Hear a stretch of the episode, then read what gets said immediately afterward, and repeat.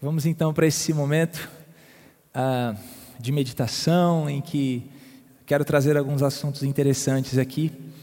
Uh, é muito comum nós, em meio a diversidades, a problemas, nós termos algumas dúvidas, termos alguns questionamentos, né? perguntas são uh, levantadas, né? De, de, de várias fontes, de vários lugares, sobre algumas situações que nós não contávamos e o porquê disso, para que isso, para que aquilo, porquê daquilo outro. E a verdade é que nós podemos de verdade usar esses questionamentos que são, que nascem no nosso intelecto, na alma do homem, né? Um anseio por, é, né, por saber o porquê das coisas. E mas de, de alguma maneira o Espírito, o nosso Espírito, usa isso para nos ensinar ainda mais sobre Jesus, ainda mais sobre a sabedoria em Cristo, de Deus em Cristo. Então eu quero, nesse, nesse momento de verdade, ajudar você que. Né, nós sabemos que, cara, tudo está diferente hoje.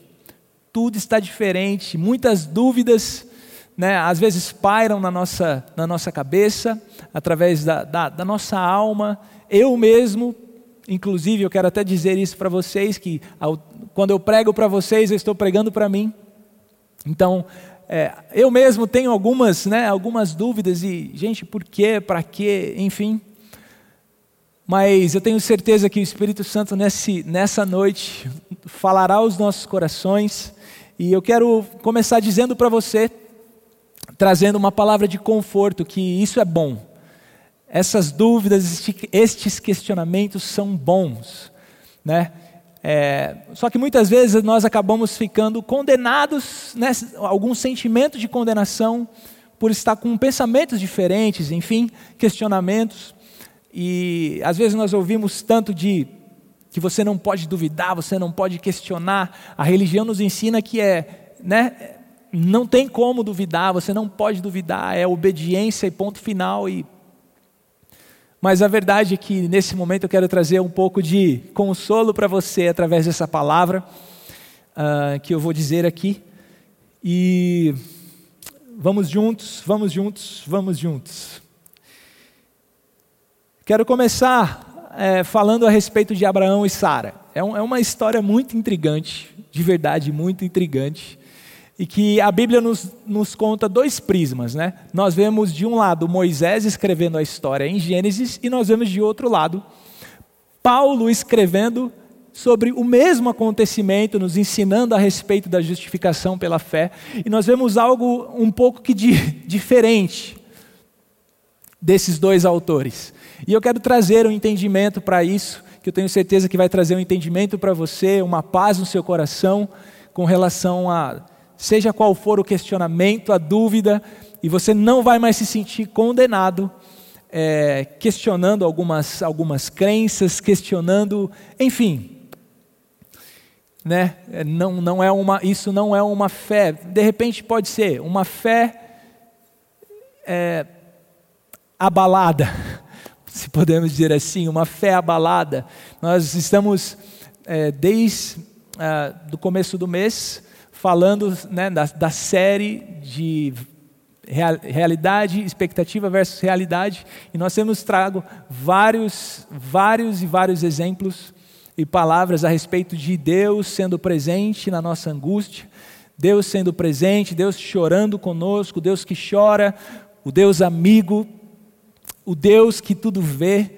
Então, nesse momento, eu quero ajudar você a trazer um novo entendimento sobre como Deus vê quando você tem questionamentos, quando você passa por esses momentos de dúvida. Vamos lá, Abraão, nós sabemos que é chamado o pai da fé. É, meio que com ele ali, é, Filipenses vai dizer que o evangelho foi contado primeiro a Abraão. Então nós vemos que por causa de Abraão, todas as famílias da terra seriam benditas. E é interessante que isso abrange todas as famílias, não somente as famílias de Israel, mas todas as famílias. Né? E o descendente, então, que é ali um apontamento para Cristo e a sua obra consumada, iria trazer isso para nós como herança. Agora, é, eu quero ler com vocês é, Gênesis capítulo 17, versículo 15 a 18. Gênesis 17, do versículo 15 ao versículo 18. Disse assim, diz assim: Disse também Deus a Abraão: De agora em diante a sua mulher já não se chamará Sarai, seu nome será Sara. E eu a abençoarei e também por meio dela darei a você um filho. Sim, eu a abençoarei dela procederão nações e reis de povos. Agora é interessante. Abraão prostrou-se, rosto em terra, riu-se. Olha isso, gente. Abraão riu-se e disse a si mesmo: Interessante que ele não verbalizou, mas ele disse na cabecinha dele: Poderá um homem de 100 anos de idade gerar filhos?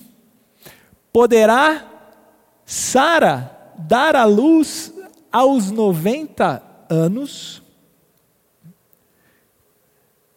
Continuando, o versículo 18: E Abraão disse a Deus: Permite que Ismael seja o meu herdeiro. Olha isso, gente. Vamos orar. Jesus, obrigado. Obrigado porque essa é a sua palavra.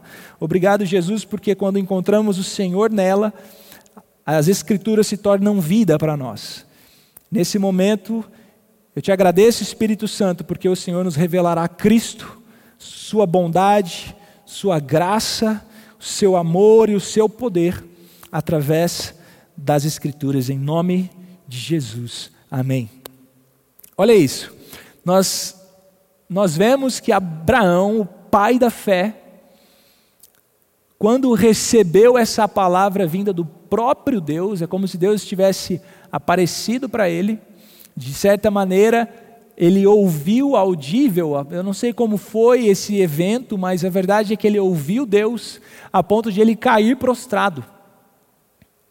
Só que é interessante que o pai da fé, o pai da fé, ao cair-se prostrado, ele duvida no coração. Ele diz assim: Não, mas como assim? Como eu, um homem de 100 anos, vou poder ter filho? E a verdade é que ele riu. Ele riu, gente. O que, que é isso? Isso seria uma fé imperfeita? Isso seria, é, não sei, uma fé não genuína? Não sei o nome para isso, mas a verdade é que ele riu. Eu não sei o que, que de repente a religião poderia né, trazer como entendimento para esse fato, mas Abraão, ao receber essa palavra que teria um filho na sua velhice, ele riu e disse: ah, Como que eu vou ter? Como que eu vou ter? Agora, aqui está algo in, in, incrível que nós vemos em Romanos, capítulo 4, do versículo 16 ao versículo 21. Romanos, capítulo 4, do versículo 16 ao versículo 21. Vamos ler juntos? Romanos 4, 16 ao 21. Eu abro aqui, não tem problema. Diz assim: Portanto, é pela fé, para que seja segundo a graça a fim de que a promessa seja firme a toda a posteridade, não somente a que há da lei, mas também a que é da fé que teve Abraão, o qual é o pai de todos nós. Versículo 17: Como está escrito, por pai de muitas nações te constituí. Paulo está escrevendo aqui a respeito de Abraão. Perante aquele no qual creu, a saber, Deus, o qual vivifica os mortos e chama as coisas que não são como se já fossem. Versículo 18: o qual em esperança creu contra a esperança, tanto que ele tornou-se pai de muitas nações, conforme o que lhe fora dito: assim será a tua descendência. Versículo 19. E não enfraquecendo na fé, olha isso. E não enfraquecendo na fé, não atentou para o seu próprio corpo já amortecido, pois era já de quase cem anos, nem tampouco para o amortecimento do ventre de Sara e não duvidou da promessa de Deus por incredulidade, mas foi fortificado na fé, dando glória a Deus. E estando certíssimo de que o que ele tinha prometido também era poderoso para fazer. Uau! Quando nós lemos essa história, Paulo trazendo esse prisma a respeito de Abraão, nós, nós falamos, meu Deus, realmente ele é o pai da fé. Meu, que cara incrível, né? Eu diante dele, meu Deus, eu não creio nada, né? meu Deus. Mas então nós vemos em Gênesis a narrativa dessa história a partir de Moisés, e nós vemos que quando ele recebeu a palavra, ele riu. ele riu. Eu quero dizer algo para você se de alguma maneira você vê aquilo que você já tem em Cristo, ou você ouve nós falando a respeito de algo que você já tem em Cristo, do que Cristo já fez por você, lembrando que nós estamos numa posição superior agora de Abraão. Né? Se, se de alguma maneira você ouve dá risada, cara, eu quero te dizer que ainda nada mudou para Deus. É literalmente mostrando que Deus vai fazer. Né? No nosso caso, Ele já fez, Ele já concluiu em Cristo a obra. Agora nós vemos esse, né, essa, essa, pequena diferença. Em um nós vemos que a fé, né, aparentemente ele não creu de primeira. Em outros, nós, em outra perspectiva a respeito de Paulo, nós vemos que ele foi o pai da fé, por causa da fé, recebeu a promessa e sabia de, de, com toda certeza que Deus faria o que ele fez com o poder de Deus. Agora, eu quero te dizer algo.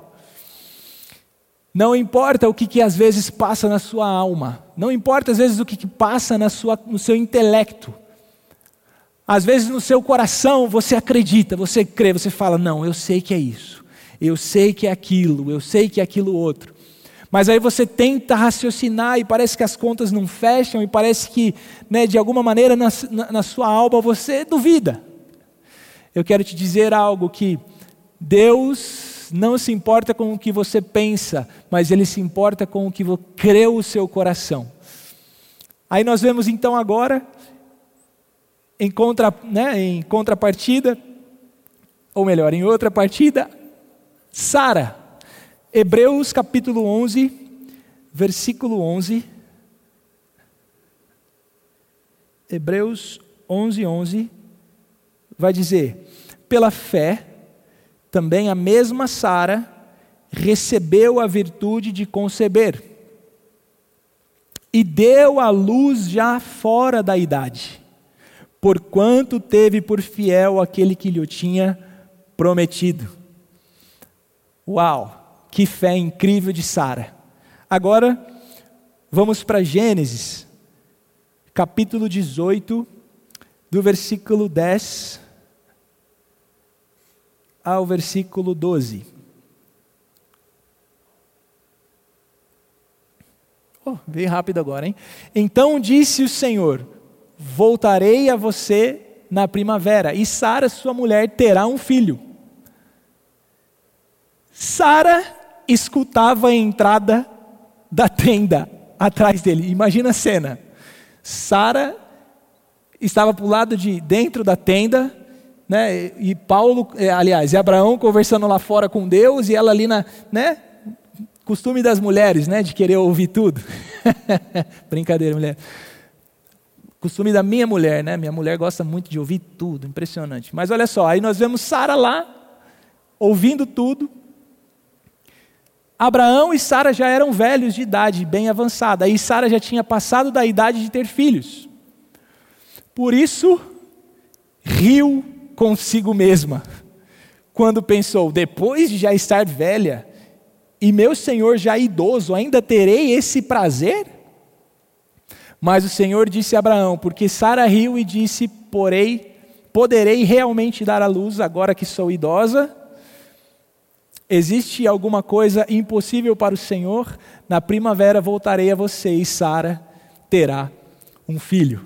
Olha isso, meu Deus do céu. Nós vemos aqui em Hebreus, o escritor de Hebreus contando que pela fé Sara concebeu. E aí nós vemos em Gênesis que ao receber essa palavra no seu coração, ali dentro dela, na alma dela, ela riu, porque ela foi fazer as contas e não batia. Né? Não batia. Meu senhor já é idoso. Eu não sei, eu não sei o que passou na mente dela nesse momento. Mas a verdade é que ela riu. Tipo, impossível. Impossível isso acontecer. E por causa ainda desse, dessa risada, o nome do filho foi chamado Isaac. Agora, preste atenção.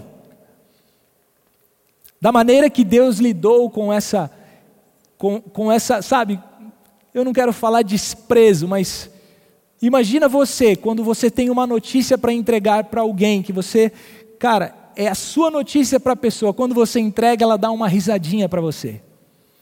Você ia gostar? Uma risadinha, né, de. Possível.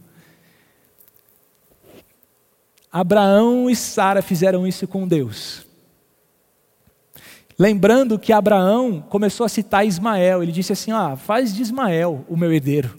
Ele literalmente desprezou o que Deus estava dizendo a ele, mas ainda assim ele foi considerado um homem de fé. Ainda assim ele foi considerado o pai da fé. Deixa eu te dizer uma coisa: Deus não vê como o homem vê. Deus não vê como os olhos humanos vem, ou como o, o humano interpreta né, as, as coisas que vêm, Deus não interpreta da mesma maneira. Até na nossa fé não temos glória. É Ele que fortalece a nossa fé, é o Espírito Santo que gera em nós a fé. Uau! Em nome de Jesus, eu quero dizer a você: não se sinta condenado se alguns pensamentos pairarem sobre a sua cabeça, alguns questionamentos, mas eu quero de verdade dizer que o mais importante é que o seu coração esteja estabelecido na suficiência de Jesus. Que o seu coração esteja estabelecido na suficiência de Jesus. Às vezes é difícil falar isso, né? perceber isso, às vezes, com tantas coisas ruins acontecendo ao seu redor, de repente até dentro da sua casa. mas não se sinta condenado, condenada de pensar, de fazer os seus questionamentos, porque Deus está vendo a certeza do seu coração, a certeza do seu coração onde é expressa a suficiência de Cristo. Quero mostrar para vocês agora um segundo exemplo e, e eu já vou parar por aqui, mas é a respeito de João Batista. Lucas capítulo 7, do versículo 12 ao versículo 23, Lucas 7, do 12 ao 23, diz assim: Ao se aproximar da porta da cidade, estava saindo o enterro do filho único de uma viúva. E uma grande multidão da cidade estava com ela. Ao vê-la, o Senhor se compadeceu dela e disse: Não chore.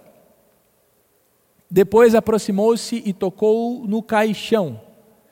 E os que o carregavam pararam. Jesus disse: Jovem, eu lhe digo, levante-se.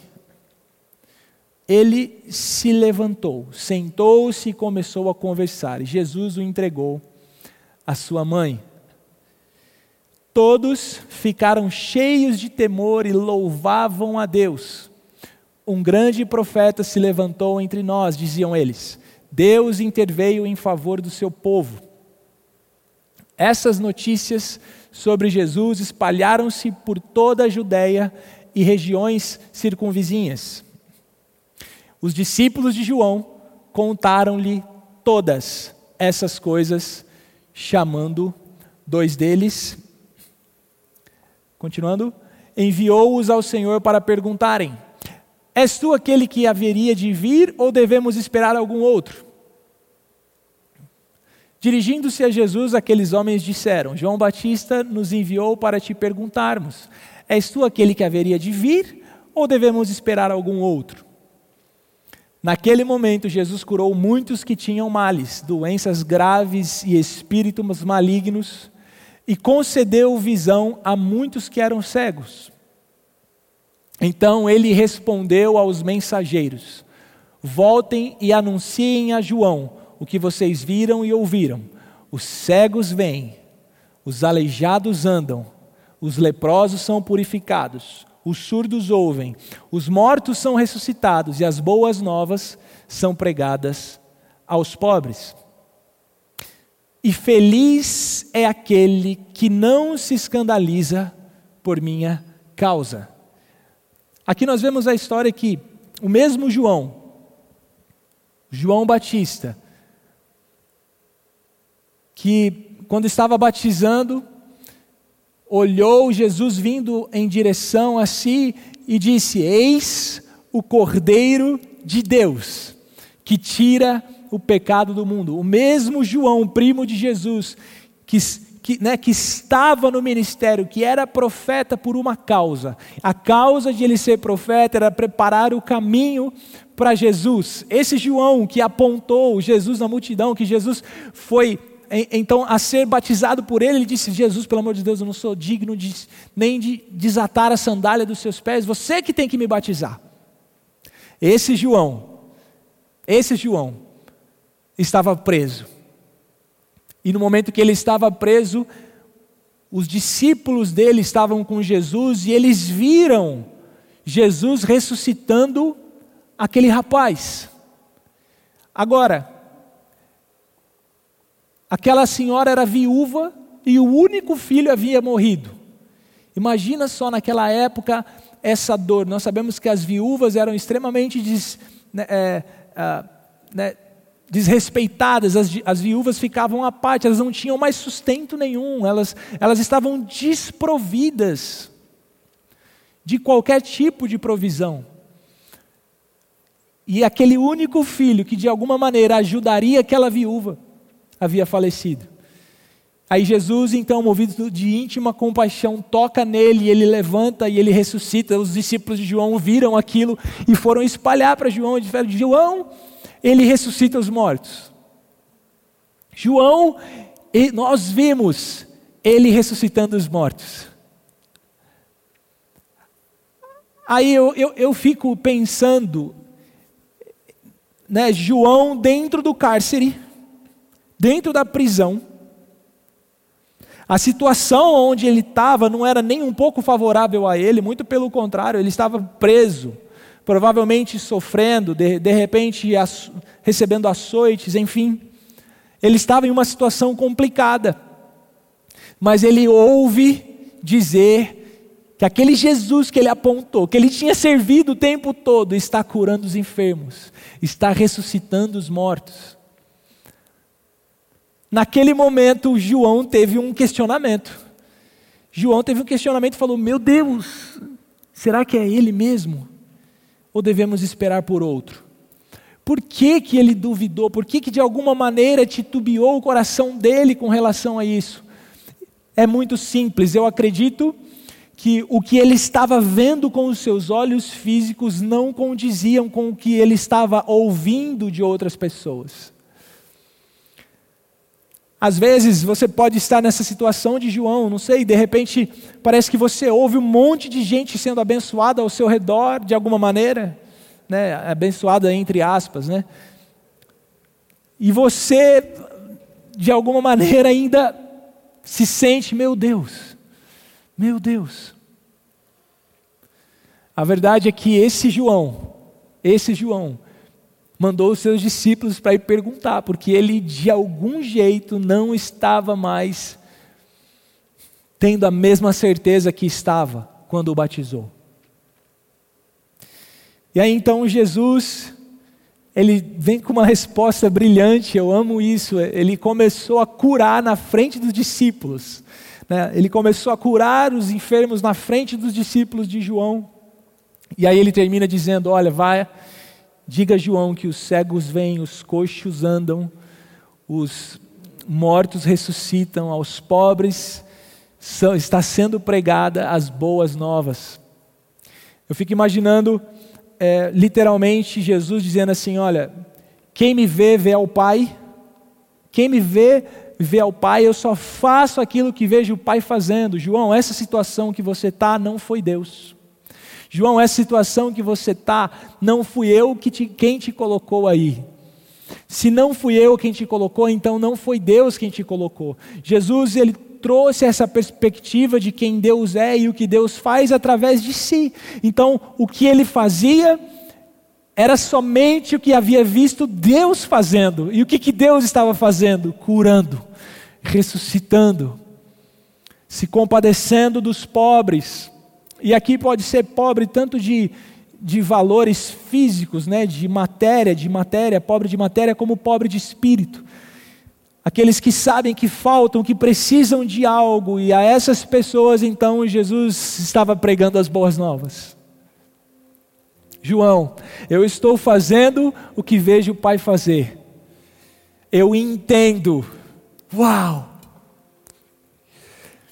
Esse questionamento de João, Jesus ainda disse: João, olha, eu entendo o que você está passando, mas olha, essa é a verdade. Os enfermos são curados, os cegos vêm, os coxos andam, os mortos ressuscitam. E é interessante que depois ele vem falando muito bem de João em Mateus, inclusive Mateus 11. Ele vem falando de João, entre os nascidos de mulher não houve ninguém maior do que ele, enfim.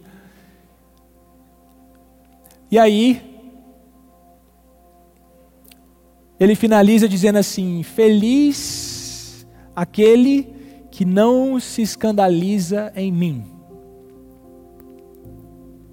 Essa palavra escandaliza é a palavra do grego escandalizou, que significa colocar uma pedra de tropeço ou impedimento no caminho, sobre o qual outro pode tropeçar e cair, né? Um tipo de metáfora é como se você colocasse uma pedra no caminho de alguém e a outra pessoa, e essa pessoa que você de alguma maneira está escandalizando, se escandalizando. Então, colocando uma pedra de tropeço para que alguém tropece. Ou também é traduzida como ofender ou seduzir ao pecado. Ou também fazer com que uma pessoa comece a desconfiar e abandonar alguém em quem devia confiar e obedecer. Olha isso. Essa tradução escandalizou. Bem-aventurado aquele que não se escandaliza em mim, aquele que não encontra erro em mim, aquele que não atribui erros a mim, aquele que não atribui o mal a mim. Feliz é esse. Também é, é traduzido como ser ofendido em alguém, ou seja, ver em outro o que desaprova e o que me impede de reconhecer a autoridade de alguém. É literalmente encontrar algum erro, é literalmente é, encontrar algo que possa trazer algum tipo de desprezo.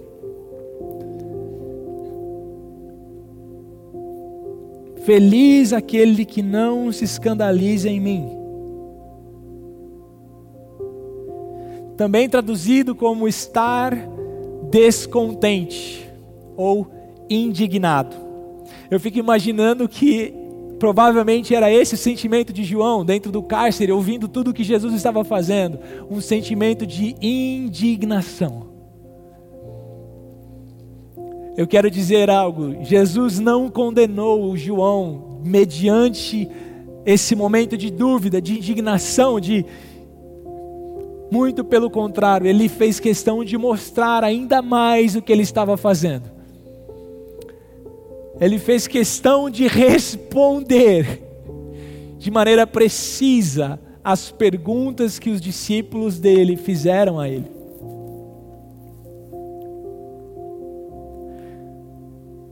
Sabe? Nós sabemos que muitas coisas têm mudado na nossa maneira de pensar hoje, enfim, nessa, nesse tempo de pandemia. Muitas coisas têm mudado na nossa maneira de pensar. Mas uma coisa jamais irá mudar: que Jesus é suficiente.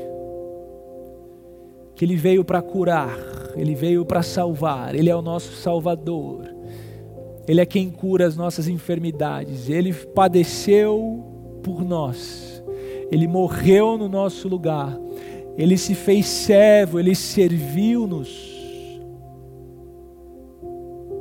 Isso nunca irá sair da nossa mente, isso nunca irá sair da nossa mentalidade.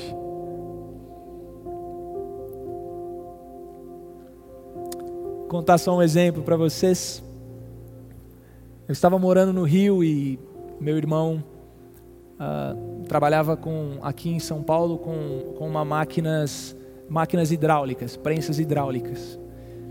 E meu irmão do meio assim é um, é um irmão que eu tenho muito carinho, sabe? É. E aí a gente estava no Rio, de repente recebemos uma ligação pela manhã dizendo que ele havia sofrido um acidente. Ele sofreu um acidente de, com uma prensa hidráulica, o braço. O que, o que soubemos no momento era que o braço dele havia sido esmagado pela prensa. Na hora me veio vários questionamentos. Tipo, Deus, por que, que não aconteceu isso comigo? Foi acontecer com ele. Sabe, vieram vários questionamentos de verdade. É como se eu fosse mais merecedor daquele mal do que meu irmão.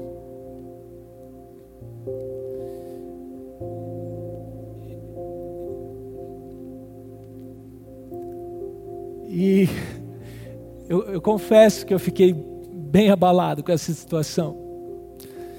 E eu comecei a orar e, né, e, como todo bom crente faz, e declarar cura e aleluia. E ele me contando depois, ele disse que ele ficou 15 minutos com o braço preso na, no trajeto reverso da máquina. Então, se ele tivesse pego o braço aonde a máquina é, colocava toda a sua pressão hidráulica, com certeza ele havia perdido, mas ele perdeu, ele, o braço dele ficou prensado, esmagado no retorno. Então, por conta disso, ele não perdeu o braço, mas houve esmagamentos, enfim. É, o médico conseguiu de maneira assim sobrenatural. O doutor disse que quando ele estava fazendo a operação, ele ouvia algumas vozes dizendo para ele o que fazer. Doido, né? Mas então, conversando com meu irmão, ainda um pouquinho indignado, confesso, ele disse assim: Fê, para mim, naquele momento de 15 minutos, só vinha uma coisa na minha cabeça. Isaías 53. Aí eu falei: Você está brincando? Entendi, ele foi ferido, né? Pelas suas pisaduras fomos sarados. Ele disse: Não, ele foi moído pelas nossas iniquidades. Ele disse assim: Se naquele momento o meu braço esmagado, eu estava sentindo aquela dor, imagina Jesus, que sentiu muito mais dor por mim, para me salvar porque me ama, para morrer no meu lugar.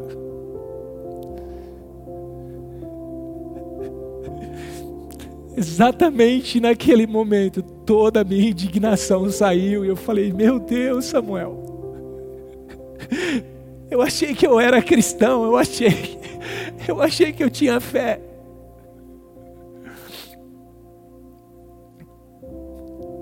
Quero te dizer algo. Deus ama você. Deus se compadece de cada momento que você vive. O Espírito Santo chora com você, mas ele também é o consolador, ele consola você, ele limpa as suas, ele enxuga as suas lágrimas. Ele te revela quem Deus é em Cristo. Não se sinta mal com qualquer tipo de questionamento que você possa ter Mas tenha certeza, tenha certeza que você é amado. Independente do que está acontecendo, tenha certeza que você é a justiça de Deus em Cristo. Tenha certeza que dele só vem bondade. Tenha certeza que do Pai das luzes somente bondade flui. Ele é completamente bom. E você é completamente amado. Jesus, muito obrigado. Muito obrigado, Deus, porque a verdade é que nós estamos crescendo, amadurecendo, de alguma maneira nossa alma está começando ainda mais a se alinhar ao nosso espírito que já é perfeito. Obrigado, Espírito Santo, porque nesse nessa dança da Trindade, o Senhor nos ensina os passos de Cristo. Obrigado pela sua paciência em nos ensinar. Obrigado pela sua paciência em nos ensinar e, e conseguir enxergar em nós ainda que às vezes nós não enxergamos uma fé incrível, o Senhor enxerga essa fé em nós. Ainda que dúvidas ou questionamentos apareçam, Romanos capítulo 8, versículo 16 vai dizer que o seu Espírito nos assiste em nossas fraquezas. Esse assiste é assistência, não de ver como quem, como quem vê um filme de longe, mas é que está nos assistindo, nos dando assistência durante as nossas fraquezas. Obrigado, obrigado, obrigado, Espírito Santo, por nos revelar a Jesus, nos revelar o seu amor, a sua graça. Obrigado porque temos uma certeza: Jesus é suficiente. Obrigado, obrigado, obrigado.